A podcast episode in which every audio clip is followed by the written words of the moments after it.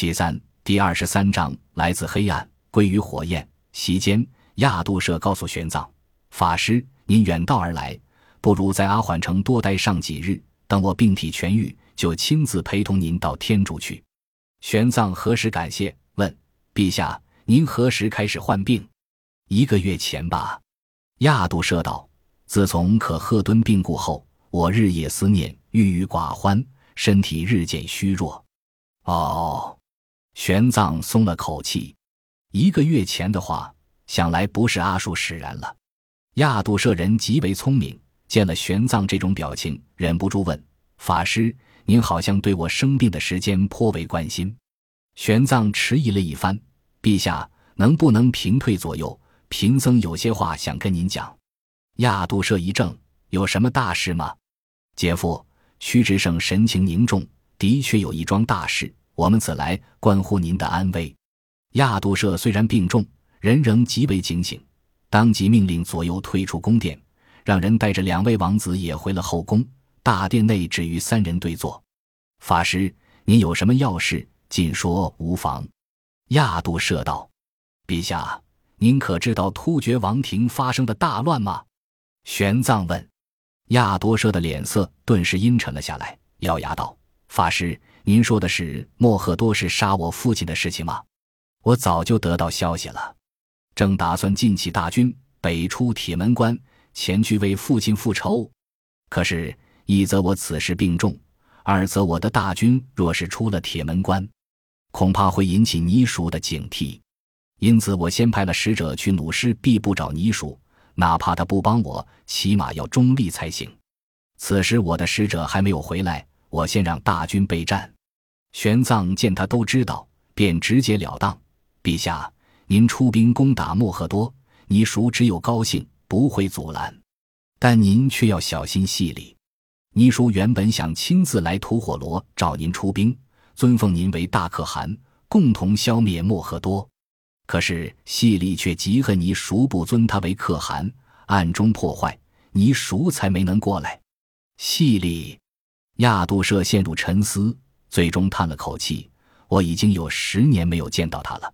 那时候他还是个孩子，父亲真是白白宠爱他。没想到如今却为了大汉的位置，连父亲的仇恨也不顾了。罢了，我来到吐火罗二十多年，早已习惯这里，也不愿去做那大可汗。”等我出兵杀了莫赫多，便还回吐火罗。西里想做大汉，就让他做去吧。玄奘见亚杜舍如此淡泊权位，不禁钦佩。陛下，您想出兵，可有人不想让您出兵？哦，亚杜舍诧异，谁？莫赫多。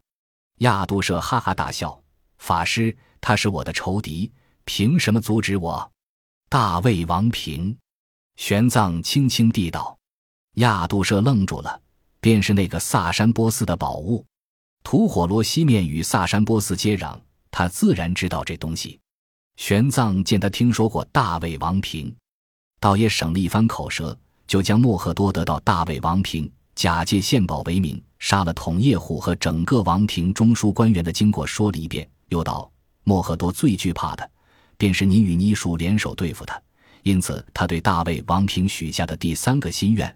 便是让大魏王平杀了您，亚杜舍将信将疑。那我为何不死？不知为何，大魏王平必须来到吐火罗才能杀您。玄奘道：“贫僧听说后，便一路追踪着他的踪迹，来到阿缓城。他与贫僧差不多一前一后，估计此时也刚刚到了王城。”亚杜舍虽然怀疑大魏王平的威力，却也知道这和尚在历尽艰辛保护自己，心中感动。法师放心，在阿缓城没有人杀得了我。屈志胜却领教过大魏王平的威力，心有余悸。姐夫，大魏王平的魔力极为可怖，乃是我和师傅亲眼见到。您这段时间一定要加强护卫，任何瓶瓶罐罐一律不得让他接近您。明白。亚杜舍点点头，我的安全不用担心。智胜啊。这段时间，你就陪着法师在城里好好休息一番。我要新娶一个可贺敦，三日后就是成婚之日，到时候宾客众多，大魏王平要杀我，恐怕那才是最好的时机。姐夫要娶可贺敦，屈志胜不禁愣住了。他自从见到亚杜舍，就觉得此人对姐姐情深意重，并非伪事。没想到姐姐才过世一个月，他就要新娶。亚多舍脸一红，低声道：“志胜，我本无意娶妻，只是这个可贺敦像极了你姐姐。我长子特勤前些日子偶然遇到，带来给我看。我恍惚觉得你姐姐又活生生的站在我的眼前，而且年轻了二十岁。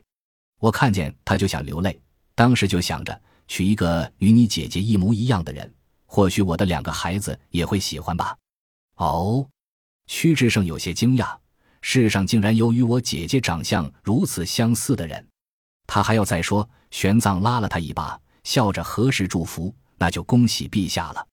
玄奘脸上笑着，但心中却隐约觉得不安，一股极为惊惧的感觉，仿佛一朵莲花在心底绽放。亚度舍本想将玄奘二人留宿在宫中，被玄奘婉言谢绝。他是一个僧人，居住在王宫之中，很是不便。亚夺舍也不勉强。就命人在距离王宫最近的一座佛寺内，给他们腾了一座院落，又安排人伺候。亚度舍病体没有康复，送他们住下之后，身体支持不住，便告辞回宫。屈志胜送他出门，刚送走人，便急匆匆地跑回来：“师傅，师傅！”玄奘正在洗漱，转回头：“什么事？在宫中，您为何拉着我不让我问？”屈志胜有些不服：“姐姐心丧。”姐夫就要再娶，我气不过。师傅，您为何不让我落落他的颜面？智胜，玄奘想了想，今日来迎接咱们的特勤，你熟悉吗？不熟，但知道他。屈智胜道：特勤是姐夫的长子，但不是我姐姐所生，是姐夫上一任可贺敦生的。姐夫生性平和，特勤热衷征战，残忍好杀，不得姐夫喜欢。前两年我在高昌时。父亲收到姐姐的书信，说姐夫有意立我大外甥为继承人，后来好像并没有定下来，也不知为何。玄奘捻着佛珠沉默片刻，为何特勤热衷给亚度设寻这门亲？儿子给父亲张罗婚事，这在大唐倒是少见。哈哈，屈志胜笑了。突厥人可没有大唐那般繁文缛节，他想讨好姐夫，获得宠爱，自然要竭尽所能。那么他如何找来与你姐姐长相相似的人呢？玄奘继续问：“你姐姐是汉人血统，想在吐火罗找个这样相貌的人，恐怕极为困难吧？”这倒是。屈志胜挠挠头皮：“师傅，您觉得这里面有问题？”不好说。玄奘摇头：“咱们初来乍到，不了解情况，这两天好好打听打听吧。我总觉得心里有些乱。”屈志胜低声问。师傅是在忧心阿树吗？玄奘望着窗外长叹，算算时间，他该来了。或许他早来了。屈志胜的心情也沉重起来。这一夜，两人睡得都不踏实。第二日早早就起来，在朝阳映照的吐火罗城内漫步。吐火罗城是西突厥、天竺和萨珊波斯三大帝国的交通枢纽，异常繁华。仅仅建筑就荟萃了三种不同文明的精华，街上庙宇繁多，各种宗教僧侣的诵经声从庙宇内传来，整座城市显得神秘无比。两人在狭窄的街道间走着，身后达摩之带着几名突厥兵配着弯刀保护。玄奘凝望着繁华的街市，一直心不在焉。师傅想什么呢？屈指胜问。我在想，阿树如果到了这里，他会住在什么地方？玄奘道：“屈志胜苦笑，吐火罗城这么大，您要找起来，那可就是大海捞针了。”不，玄奘摇摇头。吐火罗国虽然信奉佛教，但拜火教徒众多。阿树是虔诚的拜火教徒，他远离家乡，思念亲人，来到这个距离波斯仅有一步之遥的地方，一定会惦念自己的父亲。他此生最敬畏的人，便是拜火教尊奉的霍尔莫兹德神。因为他觉得他与霍尔莫兹德身世相同，都是因为父亲的一个承诺而苦苦等候。他会虔诚的祈祷，恳求霍尔莫兹德保佑自己回到波斯的阳光下。屈志胜眼睛一亮，那么他会住的地方就是拜火教的仙祠。没错，玄奘点头，就是仙祠。屈志胜想了想，又颓唐起来。可这座城里，仙祠不下一百座，咱们怎么找？没办法。玄奘也苦笑，有时候就得下本功夫。阿叔若要来，必定是蛊惑了商人，携带大魏王平入城。你先去吐火罗的官署打听最近半个月从北面进入吐火罗的商队，查问每一支领队人的姓名，然后去每一座仙祠打听，看看他们是不是在里面住宿。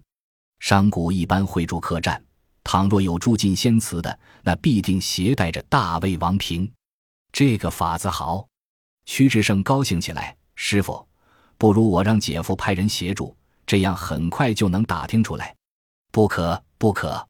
玄奘急忙摆手，阿树极为警醒，你这样大动干戈，势必会惊动他。事实上，或许他一直在盯着咱们，说不定此时此刻就有一双眼睛在人群中注视。屈志胜吓了一跳，左右乱看，自然看不出什么。只剩玄奘又叮嘱，被大魏王平蛊惑的人有多狂热，你是亲眼见过的，一定不可掉以轻心，也不可逼迫太急。因为此时此刻，他已经是一个真正无所不能的人，轻而易举就能在这个国家掀起动乱。屈志胜打了个寒战，默默的点头，当即就去了城内的官署。他是亚度社的七弟，轻而易举就拿到了亚夺社的手谕，命令各级官员无条件配合，很容易就从税官那里拿到了入城商人的资料。屈志胜不敢用吐火罗的人，就带着达摩支的突厥兵挨个询问商队。与此同时，亚度社则忙着筹备自己的婚礼。一国国王大婚，头绪繁多，几乎全城动员，连附近各国都派了使者来道贺。吐火罗城内更加繁忙。屈志胜找了三日，问了数十支商队，也没有发现阿树的踪迹。他锲而不舍地追查着。但这日，亚度社的婚礼开始举行了。亚度社亲自邀请玄奘为他主持祝祷仪式。玄奘也担忧着他的安全，只好放下追查阿树的事，来到王宫。